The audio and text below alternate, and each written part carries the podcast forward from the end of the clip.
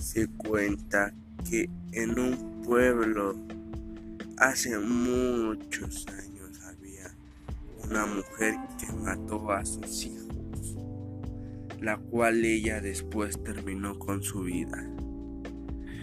Hoy en día dice, cuenta, cuenta la gente que anda divulgando sobre las calles del país de México, buscando a sus hijos.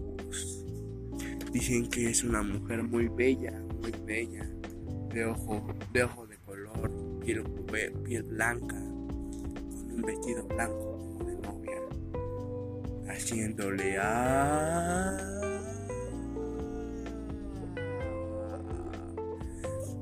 La verdad, esa es la verdadera historia. Mucha gente cuenta que le hace ay mis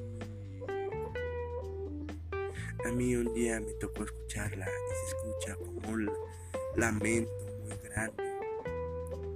Dicen que cuando está cerca se escucha lejos, y cuando está lejos se escucha cerca.